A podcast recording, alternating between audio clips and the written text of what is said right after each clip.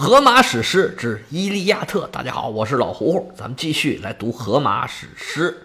上回书说到，希腊联军在战场上啊出师不利，统帅阿伽门农就许出来非常硬的条件，说你们几个呀，帮我去劝一劝阿基里斯，让他重返战场，帮我们扭转局面。这几位啊，包括最聪明的、最能言善辩的奥德修斯，最憨厚朴实、大高个儿。巨人埃阿斯，还有跟阿基里斯关系最亲密、从小看着他长大的这位福伊尼克斯，一行人来到了阿基里斯帐里边啊。阿基里斯招待他们吃吃喝喝，吃着喝着，这气氛呢逐渐融洽了一点儿。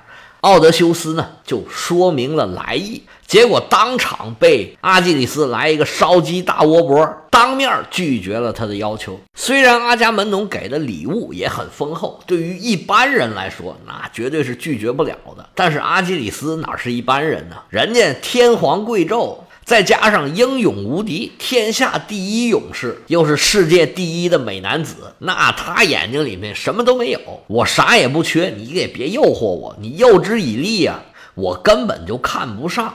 说完呢，下了逐客令，啊，你们都回去吧，让这个弗伊尼克斯今天晚上在我这住一宿。你们呢，连住都别住，你们都回去吧。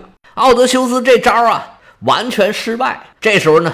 就该阿基里斯从小这个教师爷兼保姆到他出场了，又开启了这个故事会模式。他先讲了一段自己家里面的狗血剧，他母亲让他勾引他父亲的小三儿，然后呢，他父亲诅咒他不孕不育，他又差一点杀了他父亲，但是没动手，而被别人软禁起来了。他又想办法逃了出去，结果一逃。就逃到了阿基里斯父亲这里。阿基里斯的父亲佩留斯收留了弗伊尼克斯，而且呢，管吃管住，非常重视他，还给了他一块土地。等到佩留斯生了阿基里斯，这弗伊尼克斯啊，就成了他的保姆兼教练，教阿基里斯习文练武，照顾他日常的起居。俩人感情啊，非常的好。弗伊尼克斯对阿基里斯是视若己出，反正自己也没孩子了，就把阿基里斯啊当着儿子这么带。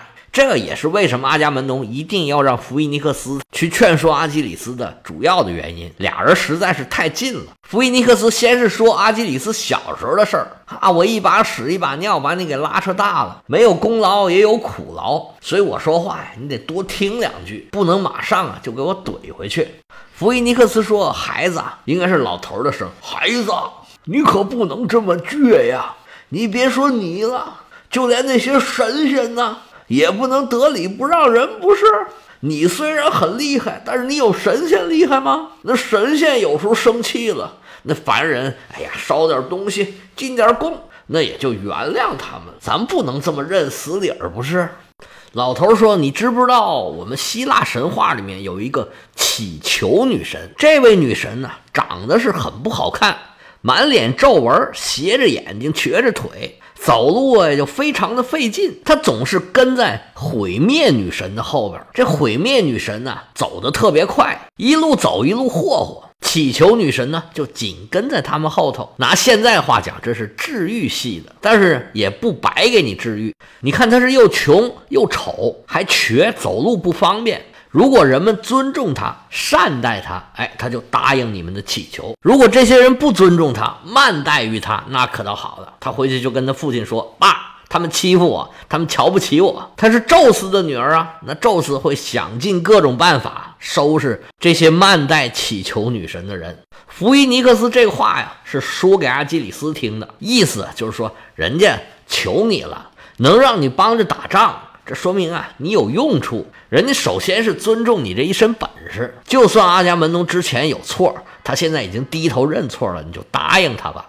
至于这个乞求女神到底叫什么名字，有什么身世，不好意思，我就是没查着。查了我手头上的资料，一直也没找着这乞求女神她的来龙去脉。如果哪位听众您要是知道的话，麻烦您留言告诉我一声，我在这谢谢您了。弗伊尼克斯啊，是讲的口沫横飞，这故事也非常的精彩。但是呢，一看阿基里斯什么反应都没有，那还得继续往下说呀。说，哎，你看你这些同事啊。平时都是好哥们儿、好朋友，是战友啊，一个战壕里面爬出来的啊！你看他们大老远来了都不容易奥德修斯说：“没多远，没多远啊，没多远，没多远，反正来了就不容易。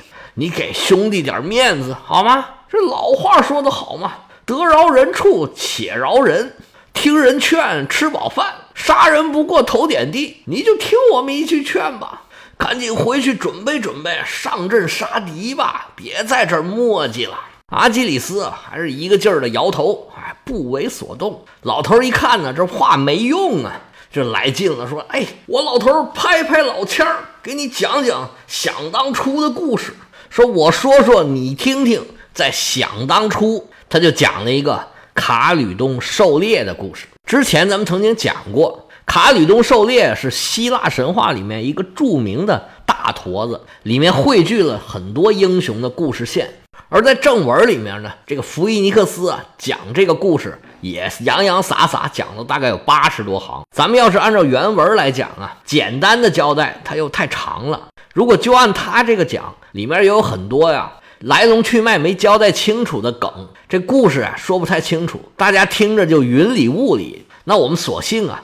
我们就把卡吕冬狩猎的故事在这儿简单的说一下，说是简单的说呀，这一回跟下一回可能也说不完，大家做好思想准备。里面大故事套小故事，线索还是挺复杂的。咱们的目标就是把这个故事啊讲明白。那既然都说想当初了，那就不是现在的故事。希腊神话这几个主要的故事。它的顺序大概是这样的：比较早的呢是所谓的阿尔戈英雄，就是伊阿宋带着一帮人坐着船，坐着船去寻找金羊毛。之后呢就是这个卡吕冬狩猎的故事。卡里东狩猎之后呢，就是七雄攻特拜。那特洛伊战争是这几个故事里面最后的一个。前面几个故事，他们有很多的儿女，没有女吧，就他们的儿子很多都参加了特洛伊战争。咱们在注解里面讲的这个七雄攻特拜啊，反正现在快讲完了，就是从正文里面他们的儿子，或者就是从狄俄莫德斯引出来提丢斯，所以我们才讲了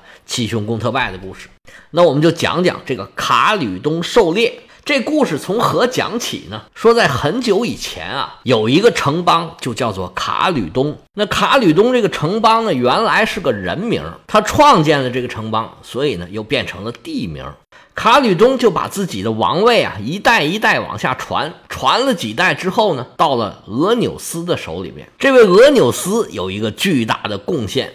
他发现呢，这个葡萄这个水果啊，非常的好，不但好吃，还能酿酒。他为啥能发现这个呢？主要是啊，这个酒神狄俄尼索斯很喜欢这个人，就给他启示，让你哎去找一找那东西，你弄一个东西特别好，以后你就是科学家了。哎，对对对对对，哎，就是那个小葡萄一捏出水的那玩意儿，你把它鼓捣鼓捣，哎，就酿出酒来了。哎，这东西叫酒啊，以后。这个发明可太重要了，俄纽斯掌握了核心科技，那卡吕冬城邦啊，自然也是兴旺发达起来了。那这国王啊，时间长了以后啊，哎，就有点飘了。于是呢，给诸神献祭的时候啊，有一次啊，就有点马虎，忘了给阿尔特弥斯献祭了。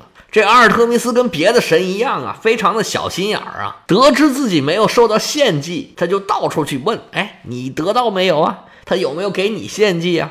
当他发现呢，所有的其他神全都有献祭，就自己没有，哎呀，这个气呀！好小子，你俄纽斯啊，敢这么对我？看看老娘啊，怎么收拾你！阿尔特弥斯是山林和狩猎之神，他想啊，我怎么报复你呢？啊，眉头一皱，计上心来。你不是有葡萄酒吗？哎，这葡萄酒得用葡萄酿吧？行吧，我派个动物去祸害祸害你。派个什么动物啊？俗话说一猪二熊三老虎，这破坏力最强的就是野猪。阿尔特弥斯就天降神猪，派了一个皮糙肉厚、浑身的皮啊都是刀枪不入、又大又凶又有劲儿的一个巨型带着女神的任务，这么一个大野猪。野猪来到了卡吕冬啊。是连吃带拱啊，一通霍霍，整个卡吕东啊，被这头野猪搅和的是天翻地覆，凯尔康。卡吕东的人民呢，简直就是叫苦连天呐，天天去找国王请愿呢。哎呀，这猪太讨厌了，把我们家所有东西都给吃了，吃完了还祸害我们，现在都不敢种庄稼了，一种下去啊，它全都给拱了。而且这猪啊，又大又有劲儿，特别的厉害，浑身刀枪不入。你拿叉子插他，拿棍子打他，他根本就不当回事儿。结果回头一拱，这人就被他给拱死了。发生了很多群死群伤这种治安案件。这个事儿啊，已经从生物学问题上升到社会学问题了。国王俄纽斯啊，得知有这么回事之后，哎呀，简直是心急如焚呐！好不容易种点葡萄，这家伙给我祸害的。再这么下去，不赔死我呀？那怎么办呢？那生物学问题，咱们就生物学解决吧。怎么解决？就把那个猪给杀了就行了。一国国王啊，杀个猪小意思啊，杀猪焉用宰牛刀啊？于是就组织人手围猎这个野猪。没想到啊，没啥用。这猪啊，不但力大无比，而且智勇双全，打了几次都没打下来，而且人手啊，自己受到了损伤。国王一看，嚯，愁坏了，怎么办呢？我们国家这么多人，难道就弄不死一头猪吗？好在呀，这国王还有一个儿子，非常的出息。国王的儿子名叫莫勒阿格勒斯，也有一种译法叫梅利埃格。这位王子是身材高大，武艺高强，人品出众。他不久前啊，刚刚跟随伊阿宋参加了阿尔戈英雄寻找金羊毛的冒险活动。得知这野猪的事儿啊，他就跟他父亲说：“你让我去看看。”结果这么一看，哎呀，这野猪啊实在是太厉害了。这猪啊，眼睛能喷出火来。背上那鬃毛啊，就跟匕首一样；嘴上那牙呀，那哪是猪牙呀，简直就是象牙。这野猪啊，是又大又狠又有劲儿，看的这位王子是毛骨悚然呢。看来啊，我一人也不行。好在呀，他刚刚参加了二哥的英雄远征。我把那些英雄伙伴都叫来，不就行了吗？他们这些人啊，一个赛着一个的有能耐，而且呢都不怕死。于是啊，就跟他爸爸建议说：“哎，要不咱们广撒英雄帖，邀请天下英雄来参加这次狩猎活动。你说呀，他们就光打个野猪，他们都不愿意来。你得说啊，这是比赛，哎，看你们谁先能把这个野猪给杀死，而且呢。”还有奖品，谁能杀了这野猪啊？这猪头就是谁的。国王一听儿子的话，嗯，有道理。那行吧，就开干吧。到处通知，广撒英雄帖，通知天下英雄说有这么一个活动，一个打猎比赛，看谁呀先把这野猪打死啊，那就是天下的英雄，是众人羡慕的对象，还能拿这个猪头啊做成一个标本，挂在自己的房间里面，多么的荣耀！而且你没听说过吗？猪的一身都是宝，猪肉能吃，猪内脏能吃，猪头肉能吃，猪板油能吃，对吧？那猪肉多好吃啊！除了能吃，哎，还有一点小小的用处。刚才咱们还说呢，那个猪牙跟象牙一样，那做啥不行啊？而且呢，大家都知道了，那猪啊，刀枪不入。你想那皮如果做成了装备，那不是也非常的好用吗？而且这是神仙派出来的猪啊！没准打死了还能往下掉装备呢，这都搁下不说。对于这些英雄来说，什么最重要？荣誉最重要啊！卡吕东就把这件啊替他们办事儿的这个活动搞成了一个赛会的形式。你看多聪明啊！你看这儿子，这消息一散出去，对于天下英雄啊都有莫大的吸引力。这事儿无论在精神层面、文化层面、物质层面。都有丰收，是不是？这吸引力可太大了，天下英雄都来了，包括伊阿宋、赫拉克勒斯，还有之前咱们讲特拜城的那位大预言家安菲阿拉俄斯等等吧。天下英雄好多人都来参加了这个活动，其中特别值得一提的是一位大美女。这位美女是谁呢？名字叫做阿塔兰特，其实就是英语里面这个 Atlanta 亚特兰大这个词儿。这位美女啊，可不简单。她不光是美女，更是一个英姿飒爽的武士和猎人。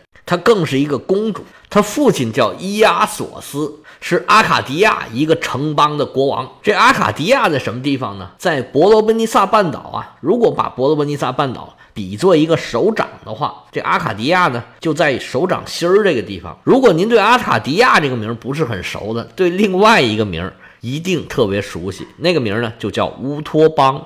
乌托邦就是阿卡迪亚的另外一个名字。大致翻到中文呢，如果说意义的话呢，基本上可以译成世外桃源。这地方啊，自然环境很好，群山环抱，气候温和。传说赫尔墨斯就出生在这个地方。他为什么有这个意思呢？因为当时啊，多利安人就是斯巴达人，他们这帮人入侵到希腊半岛的时候，因为阿卡迪亚这地方呢比较与世隔绝，就很难进去，他没有被侵略。所以呢，希腊人就把这个地方形容成世外桃源。阿卡迪亚呢，这个阿勒克就有逃避的意思，就是挪亚方舟的那个方舟，就是这个意思。那么后面那个阿迪亚就是哈迪斯嘛，就是阎王冥界的意思。那阿卡迪亚呢，合起来就是躲灾避难。现在西方是把这个阿卡迪亚当做一个成语来用的。意大利有一个唱片公司，就叫阿卡迪亚。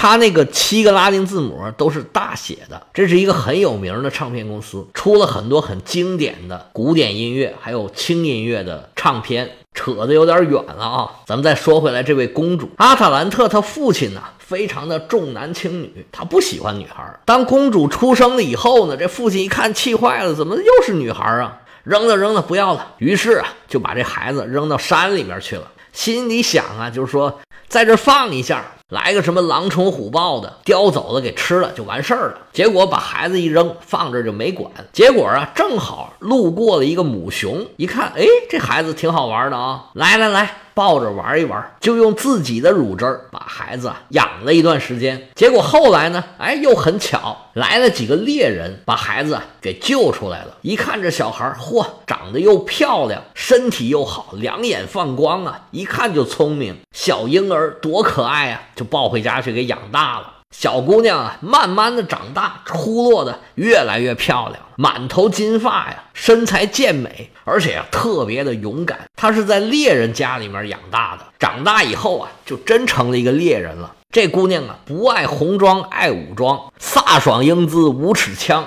在打猎方面啊，特别有天赋，而且她很喜欢打猎，成天在山里面啊。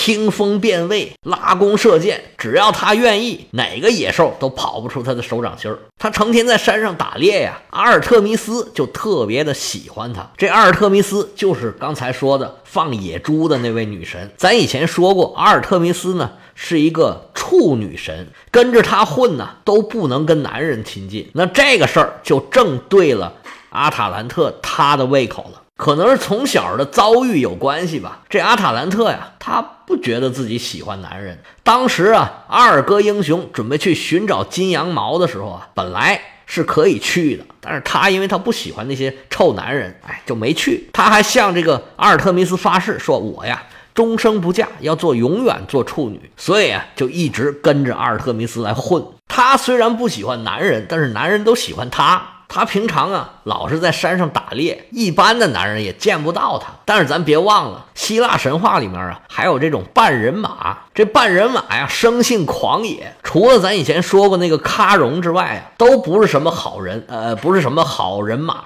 他在山上啊，碰到两只人马，哎呀，这人马见着这美女就忍不住了，就想过来强奸她。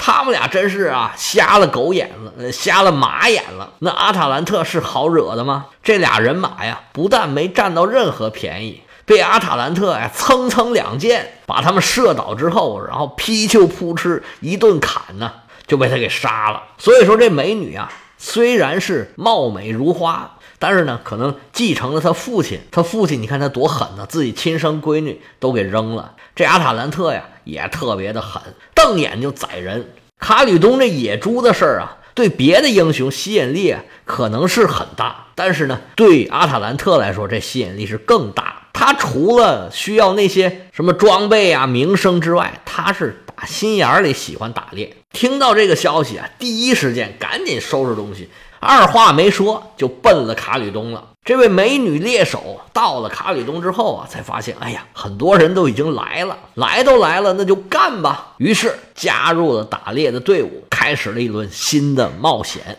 要知道啊，这位美女和所有参加这个打猎的人遇到了什么情况？哎，我们下回啊接着说。